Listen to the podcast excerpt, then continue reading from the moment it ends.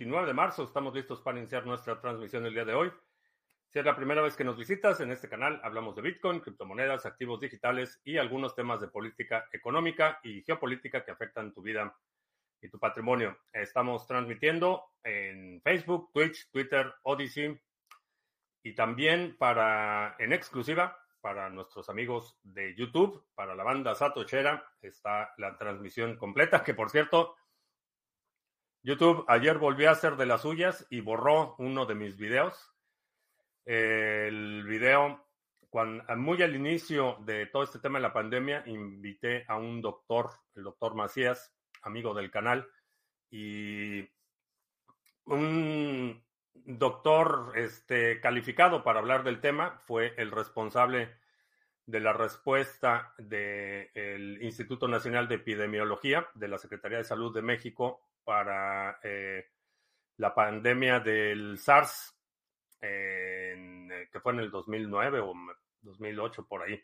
Pero digo, un, médico calificado, este, eh, involucrado y entendido en el tema del manejo, la política pública de salud y demás.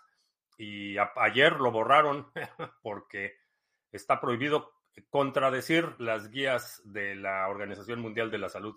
Así literalmente es lo que dice el correo. Pues bueno, está en Odyssey la entrevista, si quieres ver el video que YouTube no quieres que veas.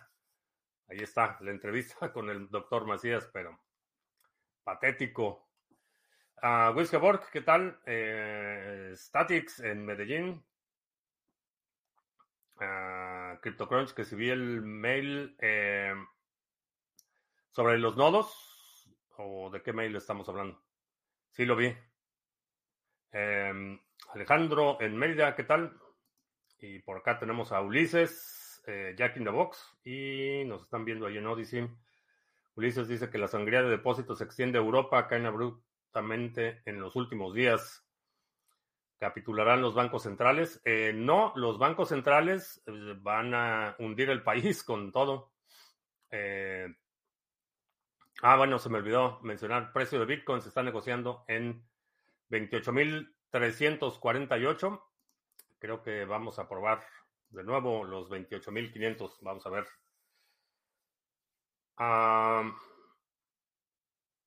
Félix en Guadalajara, ¿qué tal?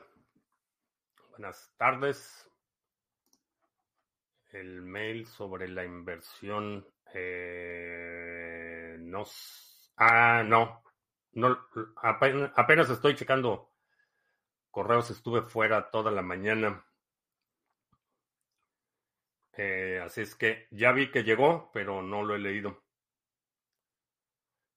Me preguntaste sobre las pensiones. Puedo decirte que como van en España, se supone que es un sistema de reparto. Los jubilados cobran de los que trabajan ahora y estos de los que trabajen mañana. Es como un seguro de salud. Unos cobran más de lo cotizado y otros menos según vivan. Si cambias a capitalización, el problema es quién paga a los que cotizaron antes, pues no puedes cambiarle el sentido social al final de su vida. Estaríamos estafando. Por otro lado, la sanidad se paga con el resto de los impuestos, eh, pero además de lo que cotizas, siempre va para tu pensión. Ah, ok. Esa, es, esa era la, pregunta. Eh, si es un. Y, digo, repito, no es, no es una afirmación, es una pregunta. Si, si realmente es equidad y quién está. Porque hay, estamos reconociendo que hay un costo implícito. Hay una diferencia entre lo que yo aporto y los beneficios que obtengo. Y mi pregunta es: ¿quién paga esa diferencia? Y si es justo. Esa es la otra, la otra pregunta. Eh, Manuel, en Valparaíso, ¿qué tal? R2 Sony. Ah, ¿Qué está pasando en Francia? He visto manifestaciones con el tema de las pensiones. Eh, sí, que le subieron la edad de las pensiones y pues parece ser que están eh, obtuvieron una respuesta muy enérgica por parte de los sindicalistas y grupos de trabajadores y eso le ha dado la justificación al gobierno francés para incrementar el tono de su respuesta violenta.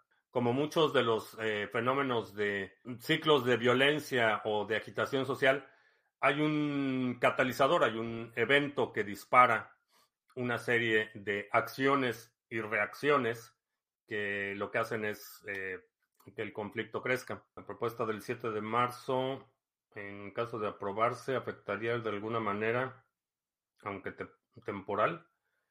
Eh, no sé qué propuesta del 7 de marzo. No sé de qué hablamos.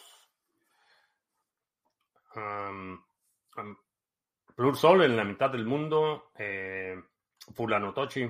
Otro buen proyecto en Cosmos es app.skiff.com. Eh, no, no lo he checado. No he checado ese proyecto.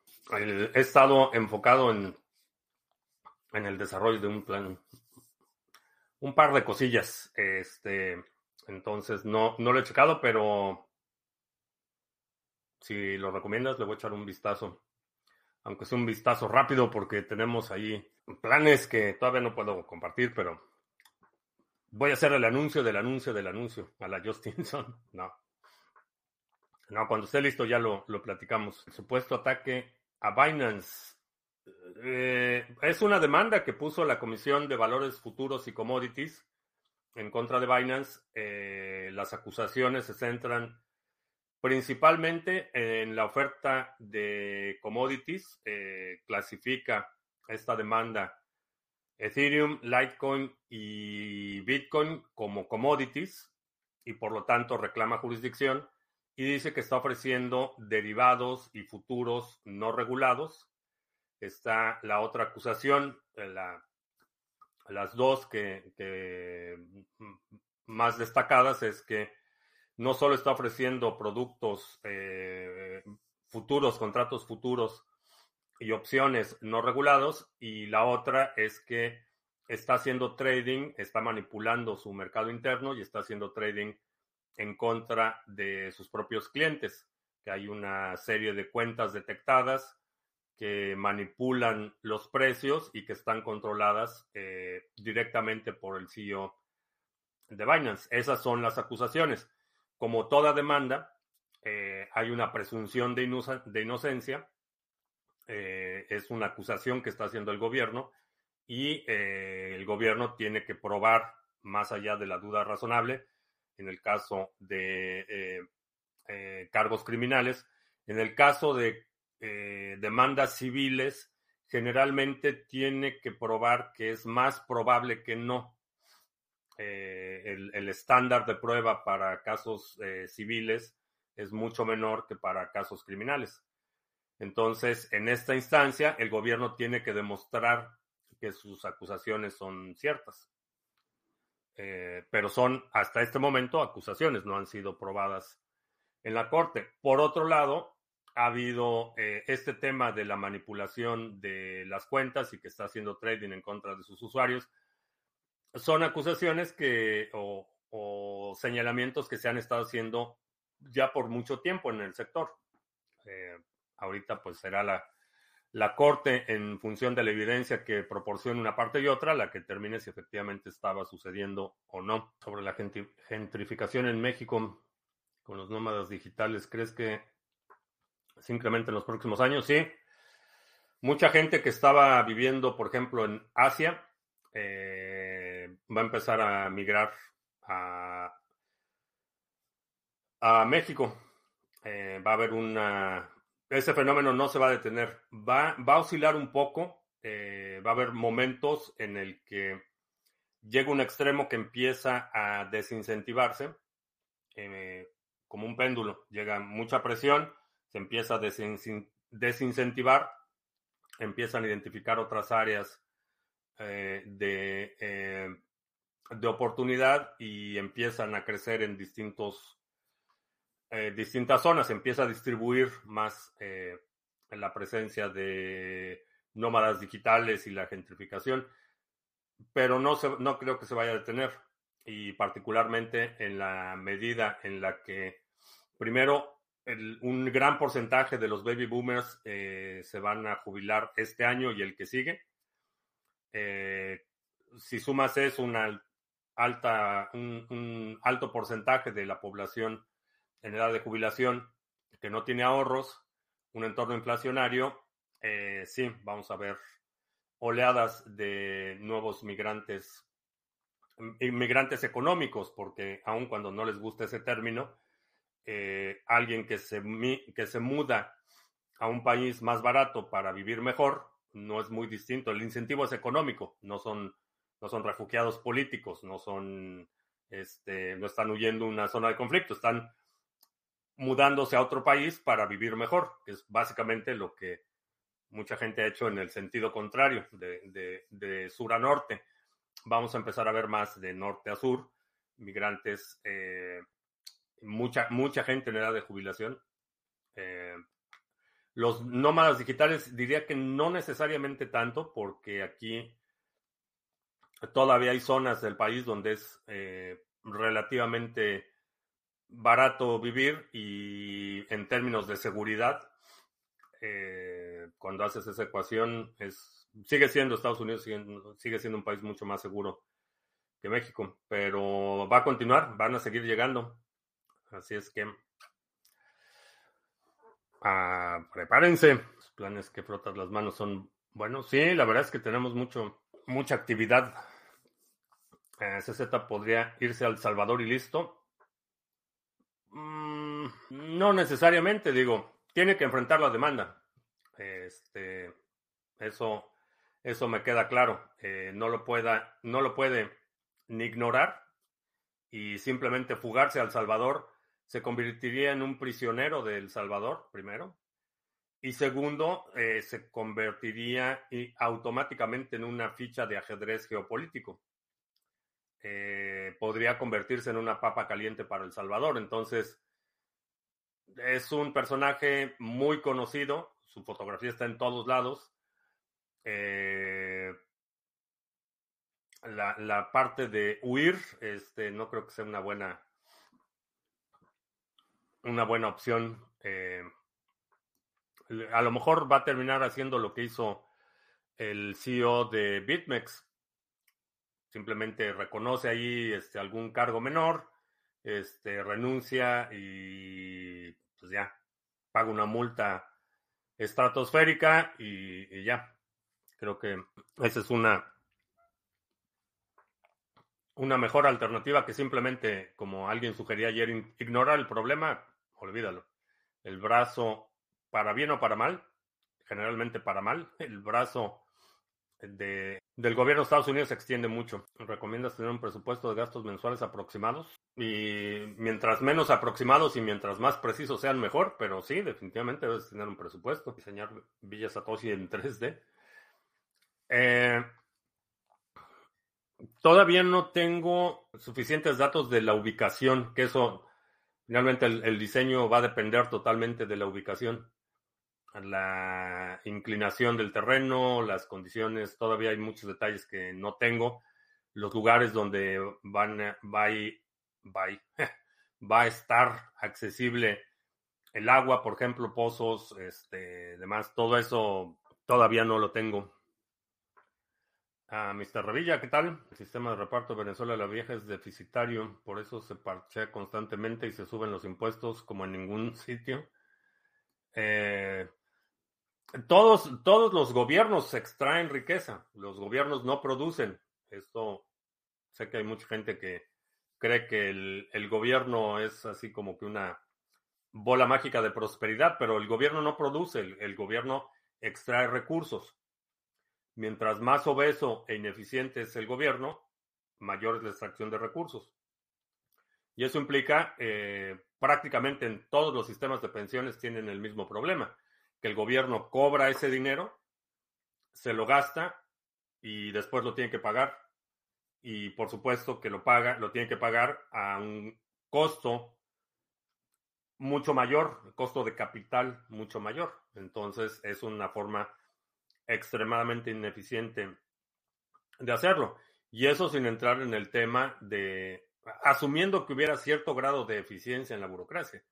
Que bueno, cuando tienes gobiernos con 26 ministros y directores generales y directores de departamentos y una burocracia extremadamente inflada, no hay mecanismo, no hay programa, no hay este, obra, no hay acción de gobierno que no implique un costo eh, estratosférico. Eh, estaba viendo un reportaje hace un par de semanas sobre el proyecto de construir eh, baños públicos en un parque.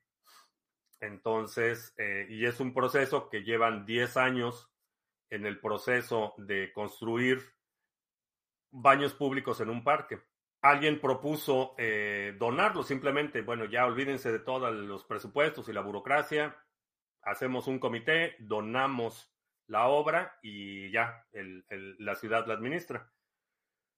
Resulta que no, que ni así, este, porque el costo de la obra, físicamente construir y hacerlo, era 15 veces menor que el costo administrativo permisos, impactos, la burocracia, supervisión, todo el costo burocrático era 15 veces mayor que el costo de construir la obra. Y entonces ni siquiera así, ni siquiera en una acción coordinada voluntaria de partes interesadas, dijeron, ok, juntamos el dinero, construimos los baños públicos en este parque y ya, los donamos a la ciudad, ni así.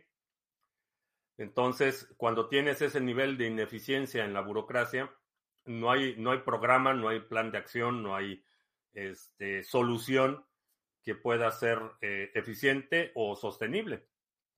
Porque cada solución requiere todo un comité, requiere todo un aparato burocrático administrativo que termina consumiendo el 60, 70, 80% de los recursos y al final los recursos destinados para, para, o aplicados a la solución terminan siendo el 20% de lo que se requería. Es totalmente insostenible. Por eso, por eso se colapsó el imperio español. La, la época postcolonial de, fue la obesidad del Estado la que colapsa el Estado español, lo que el imperio español, lo que colapsó al imperio romano, lo que colapsó al imperio turco, lo que colapsó al imperio mongol y pues los que sigan en el futuro. ¿Para esa migración asiática será bueno para México o aumentará el deterioro? Eh, no va a ser del todo bueno porque las comunidades asiáticas tienden a ser mucho más cerradas.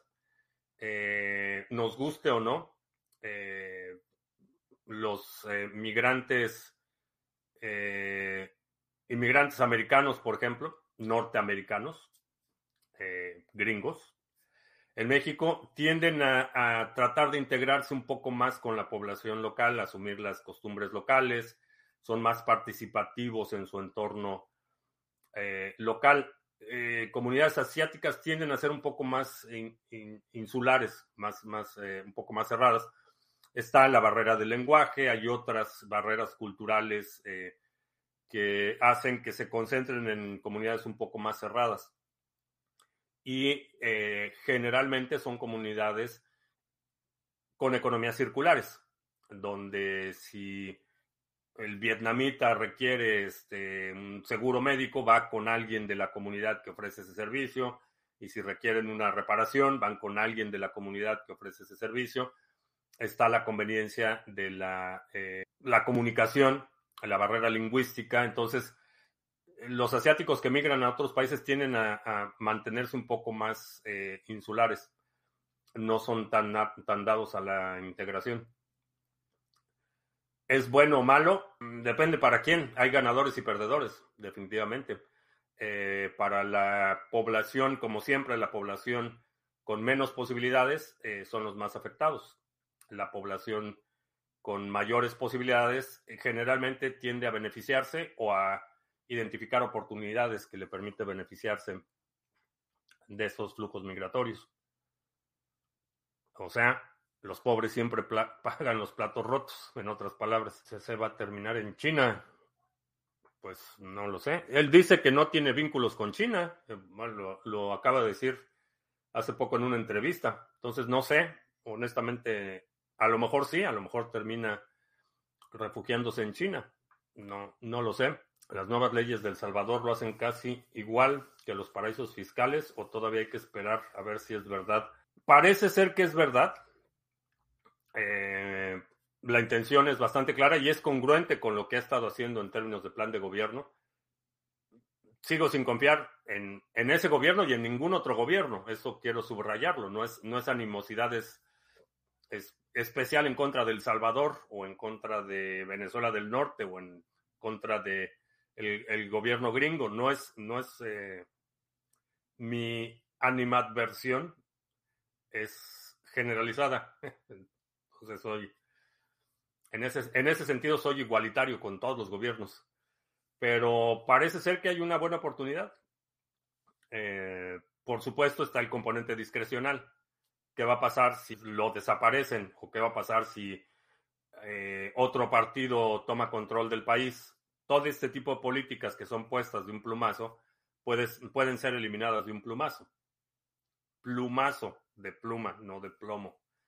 Este, pueden ser eliminadas así como tan fácil como es que una sola persona tome la decisión y firme y pase al Congreso y lo aprueben y demás.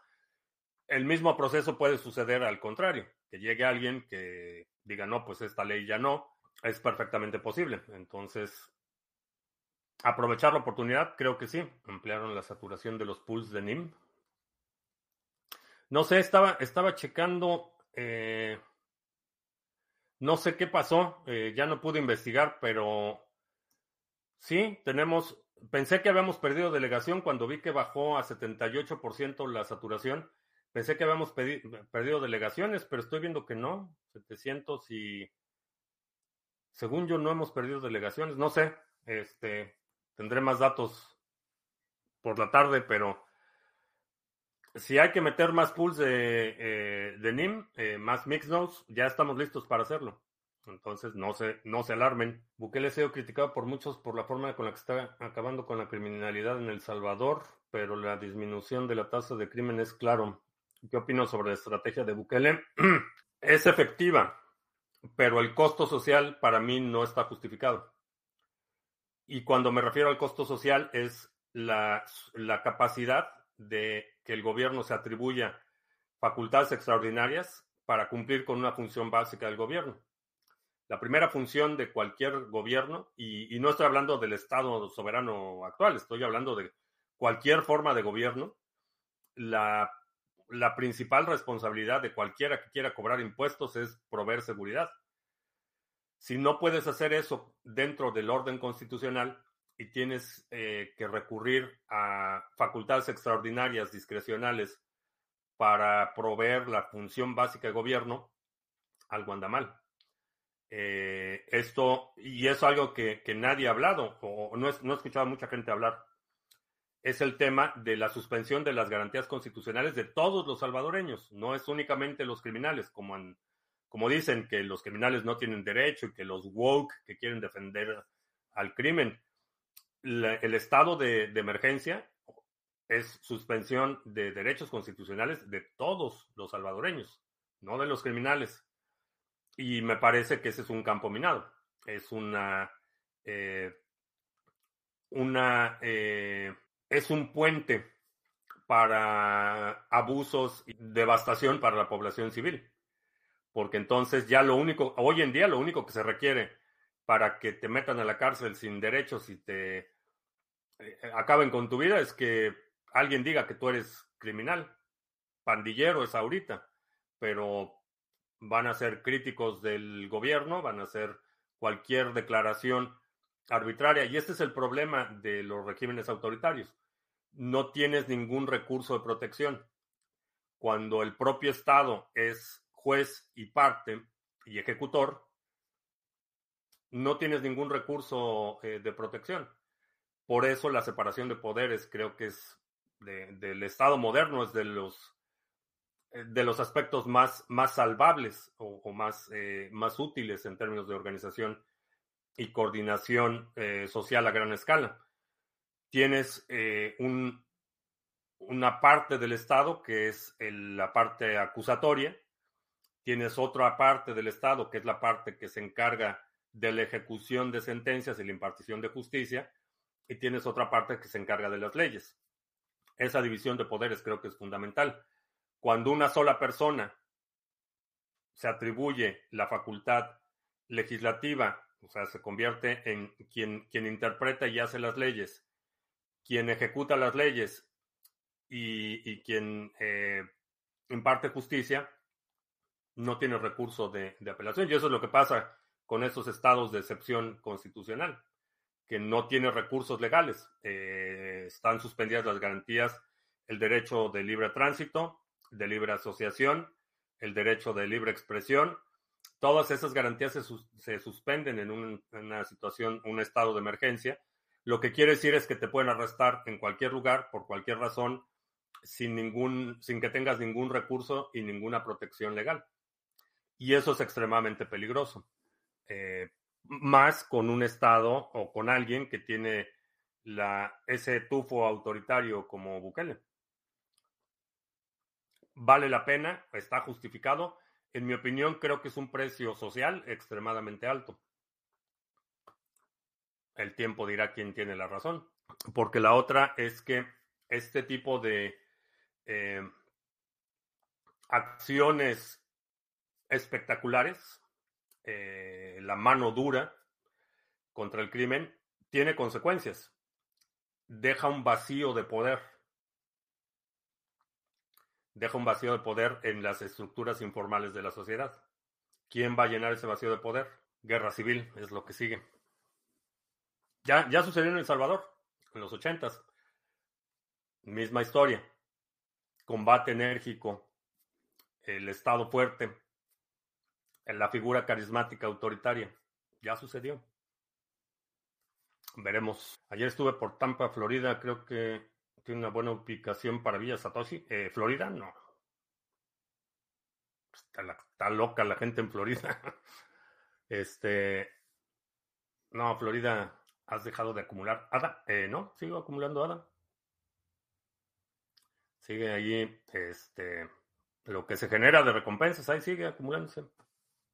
No, no he utilizado nada. Estuve estudiando lo de los drones en la guerra, a lo que se refieren con Starlink, es que les da cobertura de datos y esos drones, los que puedes mandar por la noche, con cámaras nocturnas y están tirando gas. Ah, ok. Eh, pero entonces es por la conectividad, no es por, no es que son, sean drones de, de Starlink.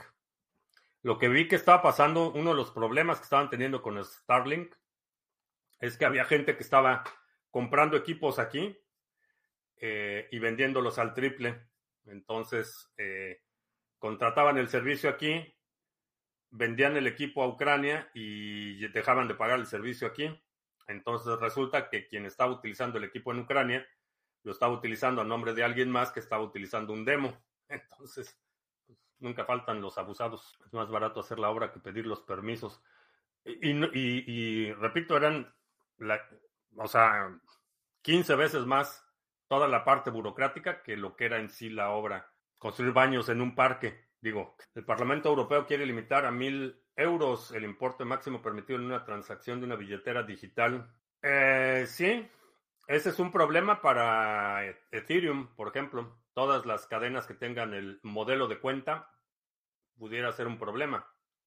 Para el modelo de UTXO, puedes tener mil, mil direcciones mientras mantengas tu llave expub extendida, la llave pública extendida, discreta.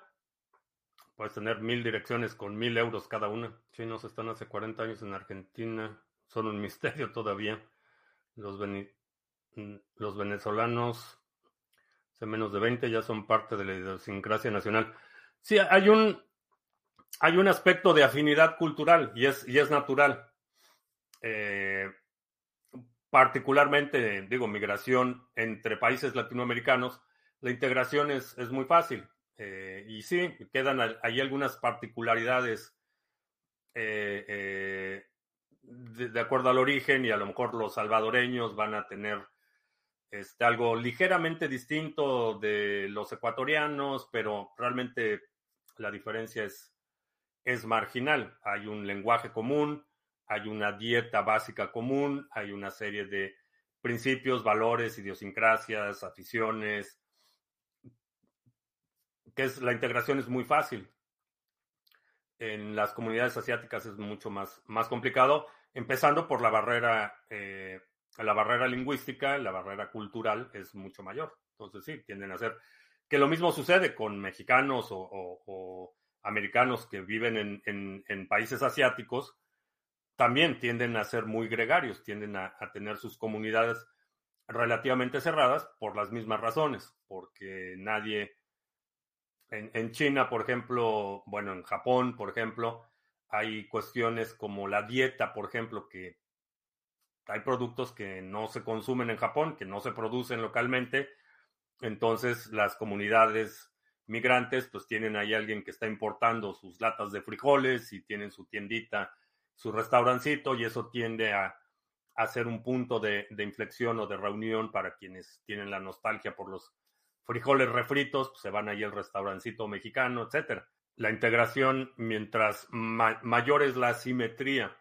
en la, eh, en la diferencia cultural, la integración va a ser más, más complicada. ¿Cómo sé yo que tú no eres Satoshi Nakamoto? Ah, es muy fácil.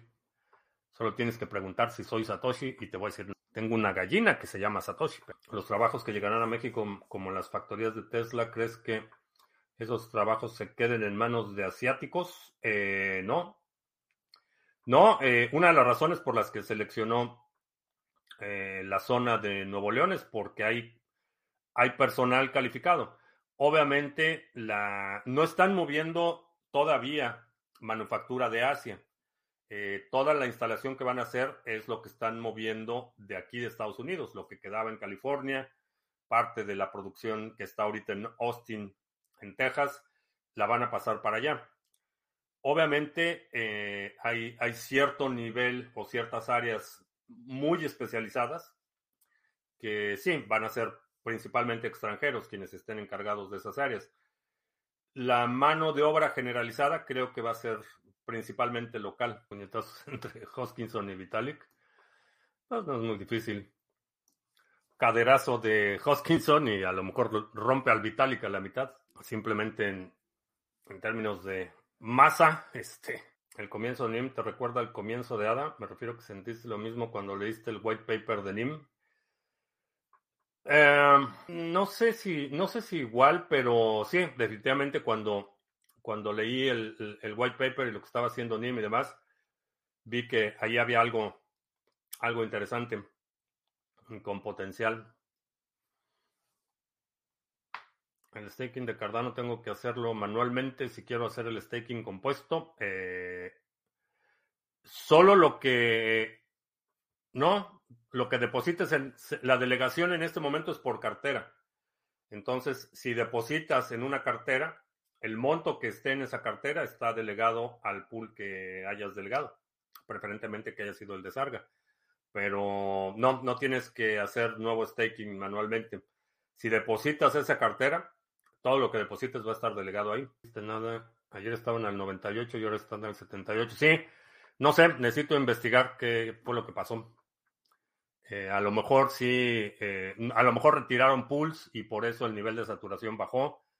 No tengo idea qué pasó. Eh, tendré más detalles mañana. ¿Crees que los trabajos manuales van a sobrevivir a la inteligencia artificial? sí, los trabajos manuales, sí. Una, una de las, si ves, por ejemplo, el, una gráfica de costos promedio ¿Cuál ha sido el movimiento de precio de productos de consumo, productos electrónicos, comparado con servicios? Eh, ves que la producción en masa reduce los costos. Las máquinas fabrican.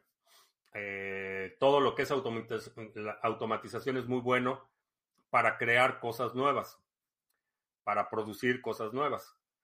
Cuando se trata de reparar, ahí sí, los humanos reparan las máquinas fabrican y los humanos reparan.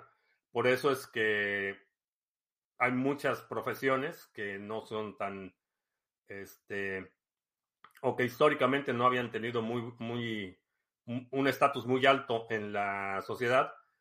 Hoy en día son profesiones excelentemente bien pagadas. Eh, plomeros, por ejemplo, electricistas, eh, gente que hace trabajo este, manual, por ejemplo, la verdad es que eh, ganan bastante bien.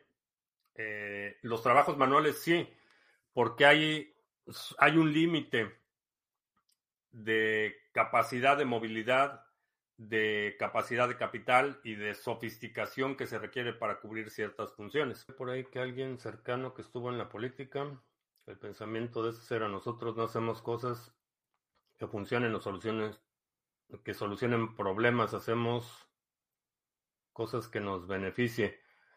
Digo, no necesitas, no necesitas conocer a alguien que esté en la política, simplemente observa eh, la trayectoria del el oficio político.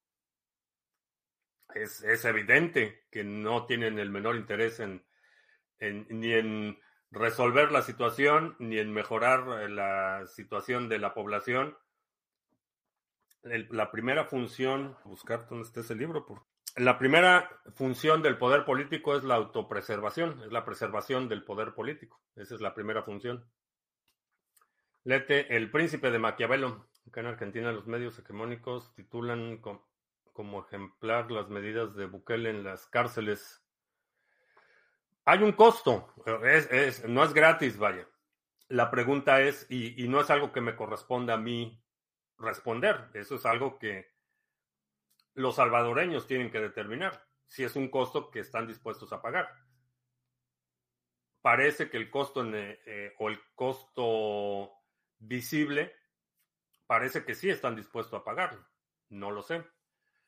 Pero para mí es un costo extremadamente alto darle tantas facultades discrecionales a un personaje con ese tufo autoritario cuasi mesiánico. Mm, no, Florida pasaron una ley para no necesitar permiso para portar arma. ¿Qué crees de eso? Pues que ese, ese debe ser el estado natural de las cosas. Eh, el derecho a la posesión y portación de armas de fuego eh, está ya reconocido por la Constitución, está ratificado por distintas eh, resoluciones de la Suprema Corte. No hay ninguna razón para que el gobierno pueda exigir permiso para aportación de armas de fuego.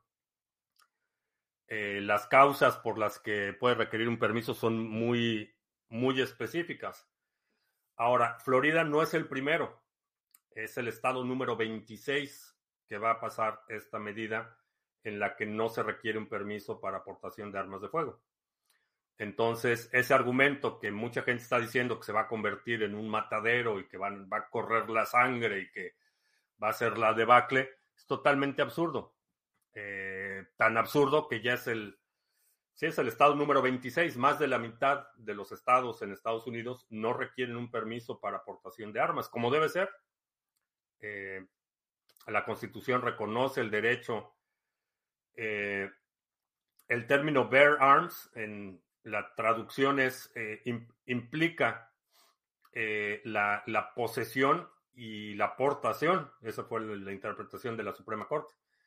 Entonces, si tienes ese derecho constitucional, si la Constitución, que es la ley suprema de la nación y que tiene eh, preeminencia sobre cualquier otra ley de cualquier Estado, no hay ninguna razón para que un Estado imponga condiciones en el ejercicio de un derecho constitucional y son ya 26 estados. Florida es el número 26, me parece. Más de la mitad. Y no ha habido esos ríos de sangre y la gente este, balaceándose todos los días y muertos apilados en las calles y nada de eso, porque la gente que porta armas de fuego para protección personal tiende a ser mucho más precavida que los criminales que simplemente lo utilizan para buscar víctimas. Esa idea de que, de que los, los, eh, la aportación de armas de fuego automáticamente se traduce en un incremento de la violencia es, está demostrado que no es el si es que si yo fuera presidente no no obligaría a nadie a hacer nada pero creo que si este país en cada casa cada familia tuviera por lo menos un arma de fuego y gallinas, el país estaría en mucho mejor, muchas mejores cuestiones lo que gastas fuera de lo que es cripto y lo que inviertes en, o sea, en la práctica, pues tengo un presupuesto, sé qué cuesta, cuesta cada cosa, sé cuándo tengo que hacer pagos y digo, no es, no es tan complicado. Tengo una filosofía muy minimalista.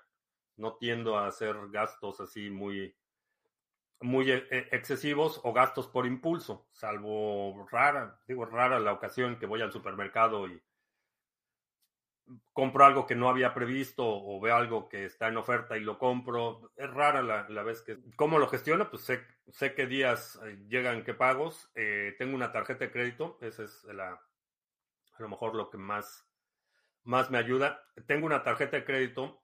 Eh, en esa tarjeta de crédito se hacen los cargos de todos, todas las facturas de luz, todos los gastos mensuales se hace en esa tarjeta de crédito y únicamente una vez al mes pago el total de la tarjeta. Y ya empiezo el mes de cero con la tarjeta, se hacen todos los cargos del mes y pago el total y eso me ayuda a que no, no, no incurras en cargos adicionales o que no pasó el cargo de esto, que no pasó el pago de esto, etc. Pero así es como administro. ¿Qué es NIM y por qué tanto revuelo?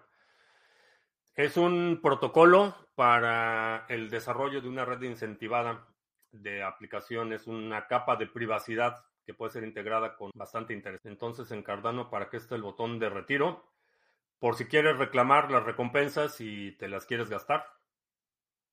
Para eso está ese botón.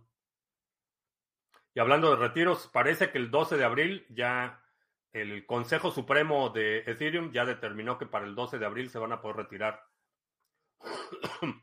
todo el Ethereum que está en staking. Eh, pues lo que estaba leyendo ayer. Vamos a ver. NIM lo ves con potencial, potencial de apreciación. Sí. ¿Crees que todos los políticos antes de empezar la política llegaron a ese libro para ser maquiavélicos? No sé, no sé en otros países. Sé que eh, por lo menos en México, en los, eh, digamos, principios de los noventas, era así como que lectura obligada. Cualquier persona que se involucraba en la actividad política, cualquier estudiante de ciencias políticas, eh, era así como que lectura obligada. No sé en otros países, pero en México sí. ¿Para cuánto tiempo crees que Bitcoin sea tan popular como Visa a nivel de calle? Eh, no sé, es, es difícil encontrar a alguien que no haya por lo menos escuchado de Bitcoin. Para cuándo va a ser eso, va a depender mucho del lugar en el que estés. De la misma forma que la adopción de tarjetas de crédito, hay muchos lugares, por ejemplo, donde realmente nadie usa tarjetas de crédito o muy poca gente las usa. La mayor parte del comercio es en efectivo y hay zonas donde ya prácticamente el, efectivo es una, una especie rara. Eh, lo mismo va a suceder con Bitcoin. Va a haber zonas donde tengas una enorme actividad y donde todo el mundo lo utilice y va a haber zonas donde sea muy, muy raro que la gente lo utilice. En Occidente los políticos solo roban. En China, Singapur, Taiwán, todos esos países avanzan. Occidente se quedó anclado gracias al régimen del norte. Eh, no, es un problema mucho más complejo. Eh, y si crees que la burocracia china no roba, pues tengo un Ripple que venderte. ¿Qué diferencia hay entre portar oculta y portar visible? Eh, un momentito. Vamos a hacer una... Esta es una funda que se pone afuera del cinturón. Y aquí va el arma de fuego. Entonces, ese es portar afuera. La portas visible, está en tu cinturón y todo el mundo ve que la tienes. Y esta es otra que va en el apéndice. Esta va pegado al cinturón, aquí pasa el cinturón, esto va pegado al cuerpo, esta, esta parte de atrás está pegada al cuerpo y esta parte de adelante está, digamos que así, pero al, al nivel de la cintura. Y esto pues está por debajo de la, de la camisa, cubres con una camisa, una chamarra o algo. Eh, esta, esta es la que utilizo únicamente para competencias. Nunca, nunca porto este, afuera, expuesto. Ah, siempre está adentro del, del pantalón. Eh, esa es la diferencia. Eh, en general, digo, sé que hay gente que le gusta portar afuera. Yo no lo hago. Para mí no, no es, no es una opción. Eh, o sea, mi, mi porte cotidiano es en la cintura. Florida es muy caro vivir comparado con otros estados. La zona de, por ejemplo, Miami, Orlando y todo eso sí es caro. Los callos de la Florida es, comparativamente caro. Ni por favor viviría en Miami. Eh, estuve a punto de vivir en Miami cuando, en el 2005, cuando me mandaron a la oficina en Texas. Antes eh, estábamos negociando una fusión con una empresa israelí que tenía las oficinas en Miami. Entonces, la primera opción era que yo estuviera en la oficina en Miami. Estuve allí dos, meses y medio durante la negociación, si había la fusión, la adquisición, etcétera.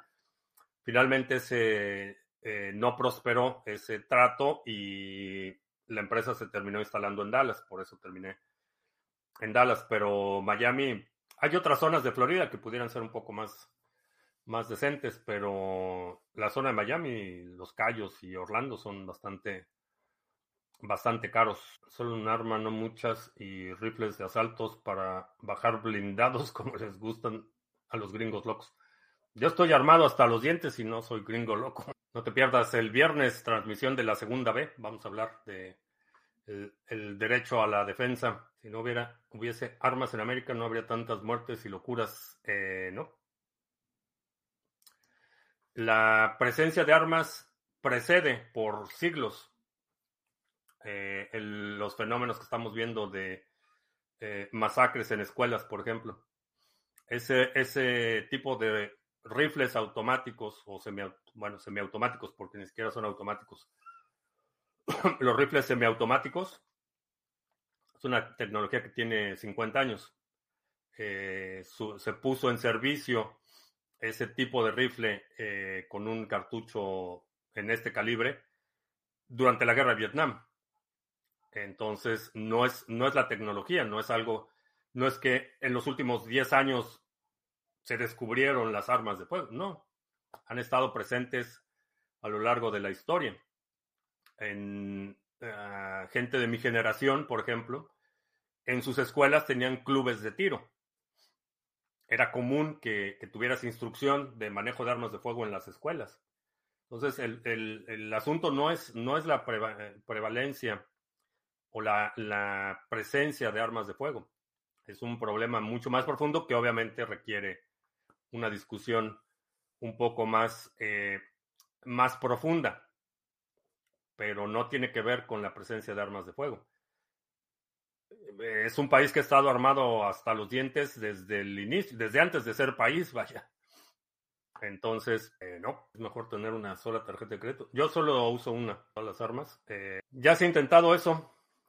pregúntale a las naciones indígenas cómo les fue con eso de Entréganos las armas y somos los garantes de tu seguridad.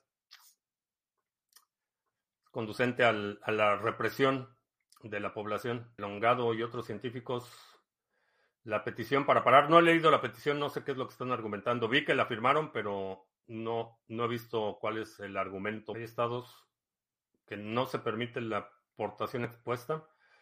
Sí, hay algunos que que tiene que ser este, portación oculta. Eh, hay municipalidades que tienen eh, prohibiciones distintas, pero en general eh, la determinación de la Suprema Corte es que necesitas permitir una u otra. En, en, un escenario ideal serían las dos, pero tiene que ser una u otra, no puedes prohibir las dos. ¿Qué opino del sistema de salud de Estados Unidos? Que es de lo peor de lo peor que ha producido este país es un engendro. Cultas siempre son incómodas. Eh, no, no siempre. Depende. Si estás muy panzón, a lo mejor sí, pero en mi caso no. No, no son incómodas. Si es incómoda, es que la, la funda que estás utilizando no es la correcta para tu tipo de cuerpo, sino quién lo maneja. El problema de la violencia es un problema social, no, no, es, no es único de Estados Unidos, no es, no es que sea un caso excepcional. La diferencia es que aquí todo el mundo puede estar armado. Esa es la diferencia. Pero en términos de, de crímenes, eh, homicidios y todo eso, estadísticamente no es las, bueno, nueve de las diez ciudades más peligrosas en el mundo están en nuestro vecino del eh, México tiene, tiene una, un control muy estricto de las armas de fuego. ¿Quiénes son los que tienen armas de fuego? Pues los criminales, con uniforme y sin uniforme. La población está desprotegida y me parece inmoral exigir que la población renuncie a su derecho fundamental a la preservación de la vida. Que a final de cuentas de eso es de lo que estamos hablando. No estamos no importa si es una un rifle semiautomático o es un, bate de béisbol o un cuchillo, este, unas tijeras de pollero. De lo que estamos hablando es del derecho, tu derecho fundamental a la preservación de tu vida y a proteger la vida de tu familia. No es un derecho al que estoy dispuesto a renunciar. ¿Qué opinas de los populistas que dicen que si se acaba el Estado se arreglan todos los problemas? Pues que no saben de lo que están hablando. O sea, el, problema, digo, el, Estado, sí, la conformación del Estado actual es, es causa de muchos problemas. Pero si desapareces el Estado, sigue estando el problema de la coordinación social, cómo cooperamos como sociedad cómo interactuamos, cuáles son las normas mediante las cuales vamos a regir nuestras interacciones sociales. El problema político no desaparece. Creo que la obesidad y los excesos de los gobiernos actuales agravan muchos de los problemas, pero no desaparecen los problemas si desaparece el Estado. Sigue estando el problema en la coordinación política, cómo tomamos decisiones, cómo, eh, cómo se determina qué, qué es permitido y qué no es permitido, cuáles son las sanciones, quién se encarga de imponer esas sanciones. Ese problema de la coordinación social no es originado por el Estado. Es un problema inherentemente humano. Si vivimos en una sociedad ah, y queremos vivir en una sociedad a gran escala, necesitamos sistemas más sofisticados de coordinación no podemos aplicar los mismos mecanismos o los mismos métodos de coordinación que tenemos para nuestra administración doméstica, eh, que cuando quieres operar una escala de millones de personas, eh, todos con distintos intereses, con distintas preferencias, etc. El problema de la coordinación humana no es originado por el Estado, pero el Estado ha empeorado los mecanismos de coordinación social y generalmente tiende a ser peor la solución implementada por el Estado que el problema de origen. Los millennials le venden la mentira de que el Estado es el problema de todo. No, no es el problema de todo, pero en general eh, tiende a agravar la situación, no a mejorarla. ¿El ron de NIM está próximo a comenzar? No lo sé. Bueno, vamos a hacer anuncios rápidamente porque creo que ayer también se me pasó toda la hora y no hice no hice anuncios y también tengo que refrescar la pantalla de Odyssey porque tampoco vi los mensajes de Odyssey. Ah, vamos a hacer anuncios rápidamente. Bueno, mañana, bueno, este viernes no te pierdas la transmisión de la segunda B. Vamos a hablar más detalle con este tema de las armas de fuego y el uso legítimo de la violencia. ¿Por qué es inevitable eso? Eso es una realidad que mientras más rápido eh, reconoce una sociedad, mejor.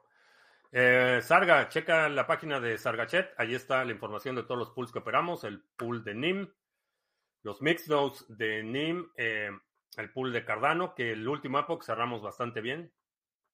Muy buenas recompensas nos esperan con el nodo de Cardano, el pool de Waves, el pool de Harmony, que también va muy bien, el de Band y de Ontology. Ayer incrementamos la capacidad del pool de Ontology. Eh, está dando un retorno bastante bueno y está a buen nivel de... Bueno, ayer estaba a buen nivel de entrada, ahorita ya no sé porque no he checado el precio, pero ayer estaba muy buen nivel de entrada Ontology, así es que chécalo. en los pools. Eh, checa también NIMSwap, donde puedes comprar y vender NIM nativo. Eh, puedes hacer el swap por eh, NIM RC20, USDT, Ethereum, Bitcoin, tanto on-chain como Lightning Network, Cardano. Y también puedes vender tu NIM por Cardano o por USDT. Chécalo en nimswap.com.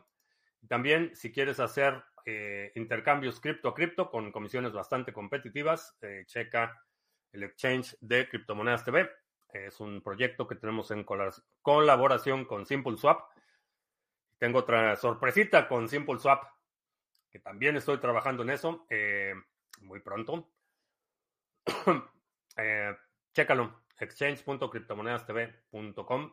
Y para quienes estamos en este tema de las criptomonedas, NordVPN eh, importante que preserves tu privacidad utilizando una VPN. Yo utilizo NordVPN, eh, chécalo. El enlace está en la descripción.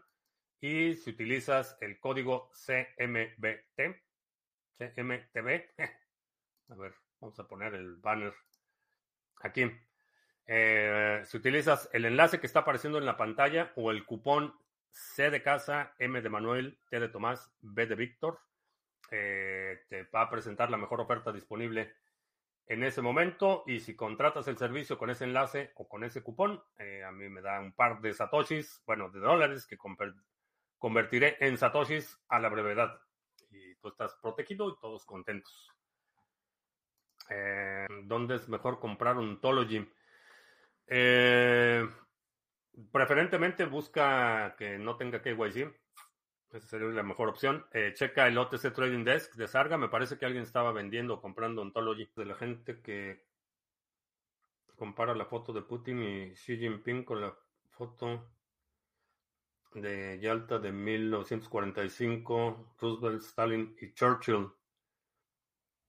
Pues que no tienen ni idea de lo que están hablando. Rusia en este momento se va a convertir en un estado vasallo de China.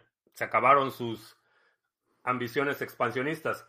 Tan se acabaron eh, sus ambiciones expansionistas y tan perdió su condición de poder regional que lo que se estaba discutiendo hace un par de días de que mandaran misiles eh, eh, tácticos nucleares a Bielorrusia, China dijo que no, que era una mala idea en su propio traspacio.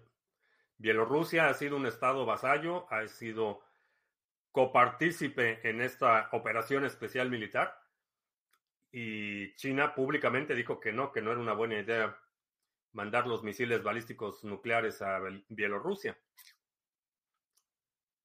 Entonces ya eh, Rusia ni siquiera poder regional. Eso eh, no es, no es un tema trivial.